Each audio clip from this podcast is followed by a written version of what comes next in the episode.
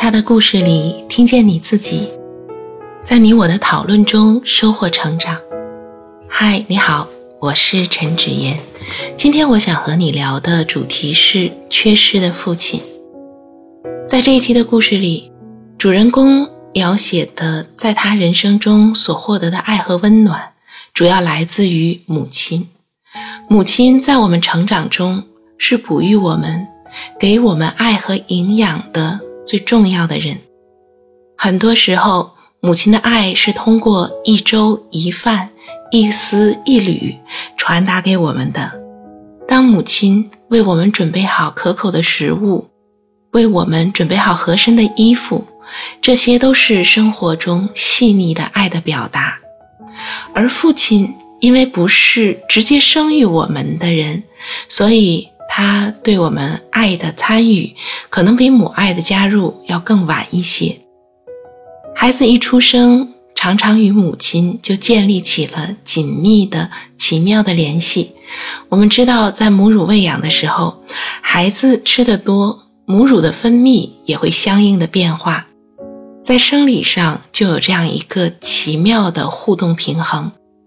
可是父亲的参与呢，则需要更多的一些主观上的努力。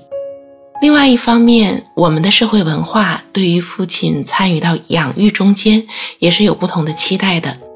一般来说，传统中间的男主外女主内，更倾向于让父亲去挣钱养家，而母亲直接照顾子女。对于女孩子的成长，父亲有时候还会有一些避嫌，所以直接的互动就更少。在这一期的故事里，我们唯一一次可以听到的父亲与孩子的直接互动，是在离婚之后。父亲打电话对孩子说：“我以后不用再养你了。”这真是一件让人难过的事情。但是幸运的是，这一期的主人公还是能充分感觉到母亲对自己的爱。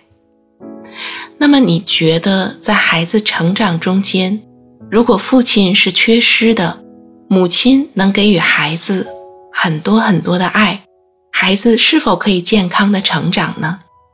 你觉得在这样的情况下，孩子哪些方面可能会受一些影响呢？虽然在这一期的故事里，我们并没有直接听到太多负面的影响，孩子对于母亲给予自己的爱是感到感恩和知足的，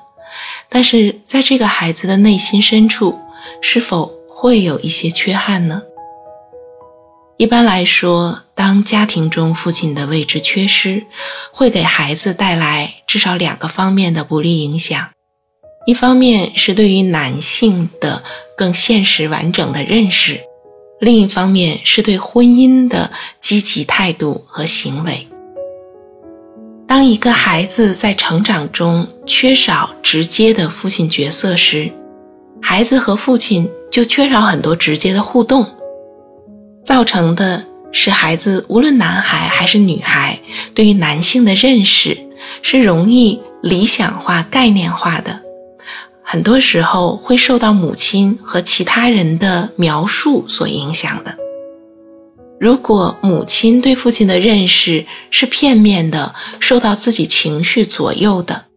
那么在这时候，母亲传达给子女的往往是更加片面的认识。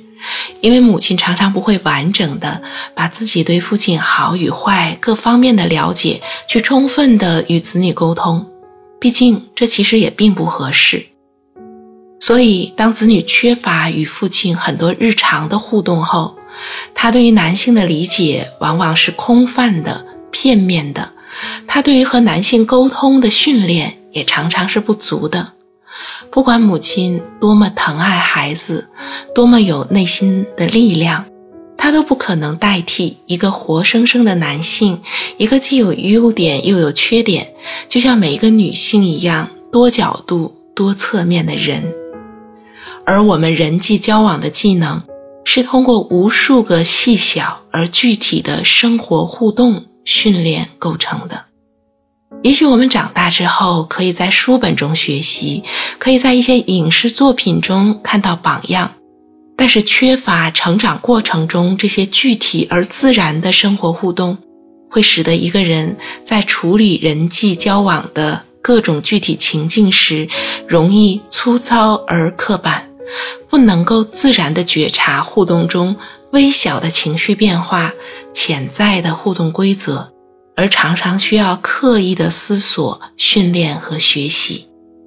当然，我们还是不能否认学习的作用。各种人际技能是可以学习的，也是可以锻炼而提高的。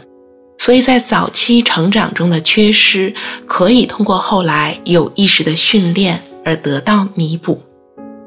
那么，对于男性简单的、概括的、片面的认识，会让孩子有时候夸大男性的优点，有时候夸大男性的缺点。当他看到一些显而易见的优点时，可能会把这个男人理想化，把对方想象的很好，而对他的缺点估计不足。当他看到一些男性的缺点时，又容易过分的贬低对方，看不到优点，对整个人失望。王小波在青铜时代里曾经借某一个配角的口说出过一句话，说男人热烘烘的。有时候有点臭，有时候喜欢，有时候不喜欢。你听这短短的一句话，就把对于男性正面和负面的看法平静地放在一起并列了。这其实是一种更成熟的看待男性的态度。对于婚姻的负面影响。在于，当孩子成长中间缺失父亲和看到的是破裂的婚姻时，孩子看到更多婚姻互动中负面的榜样，而缺失积极的正面的榜样，孩子会更容易看到父母对一些冲突分歧不恰当的处理。小的分歧变成口角，口角变成激烈的争吵，上升到彼此人格的伤害，贬低对方各种好的行为和优点。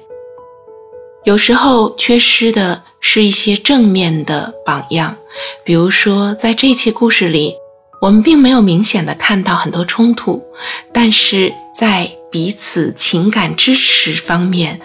感觉不到父母有彼此的温暖和关怀。而一份好的婚姻，不仅仅需要较少的冲突，更需要彼此支持、彼此包容，共同建设幸福和温暖的片段。当孩子缺乏正面的榜样时，如何在婚姻中间处理分歧、表达爱和接受爱，都需要重新学习。而且，当他看到的是更多负面的榜样，而缺失正面的榜样时，对于婚姻的信心也会受到一些影响。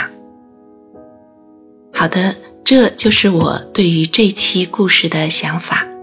也欢迎你在音频下方留下你的想法和感受，让我们在讨论中收获成长的智慧。